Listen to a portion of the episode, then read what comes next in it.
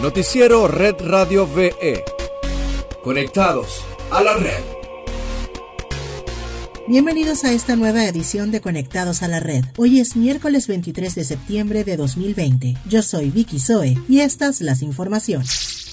Venezuela registra 986 nuevos casos por COVID-19, 896 comunitarios y 90 importados. Hasta la fecha se contabilizan 69.439 en total, de los cuales 10.106 están activos, 58.759 se han recuperado y 574 personas han fallecido.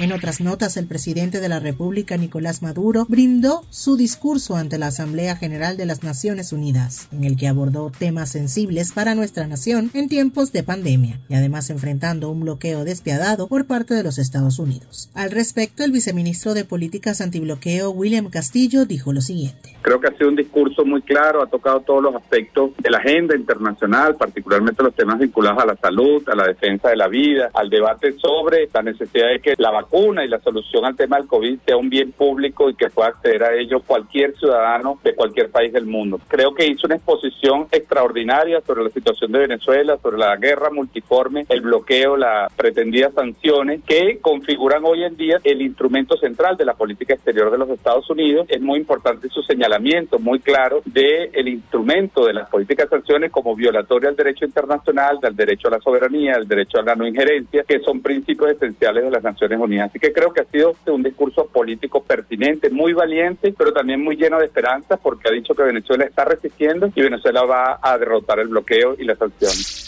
En Red Global tenemos que el presidente de Chile, Sebastián Piñera, realizó un ridículo monumental durante su intervención en la Asamblea General de la Organización de Naciones Unidas. Resulta que el discurso que pronunció el jefe de Estado chileno fue un calco al carbón del texto leído durante su participación en el mismo foro, pero en el año 2018. El incidente rápidamente fue abordado en redes sociales, donde algunos usuarios colgaron videos en los que se colocan contrastadas ambas intervenciones, y se puede apreciar sin mayor dificultad que son exactamente las mismas frases. Asimismo, el canciller venezolano Jorge Arreaza también aprovechó la oportunidad para referirse al bochornoso incidente. El alto diplomático bolivariano destacó que no sorprende que semejante ligereza provenga de un personaje como Piñera. Este dirigente ha demostrado con creces durante este segundo mandato tanto su pobreza conceptual como su falta de escrúpulos y sus políticas inhumanas.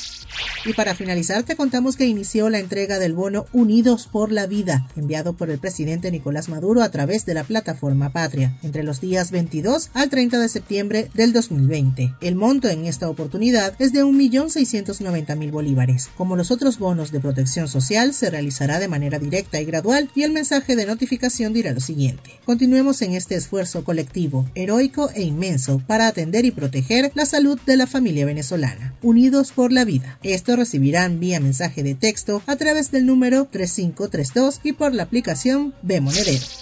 Esto es todo por hoy. Para más información visita redradiobe.com y síguenos arroba redradiobe en todas nuestras redes sociales. Hasta mañana. Noticiero Red Radio VE. Conectados a la red.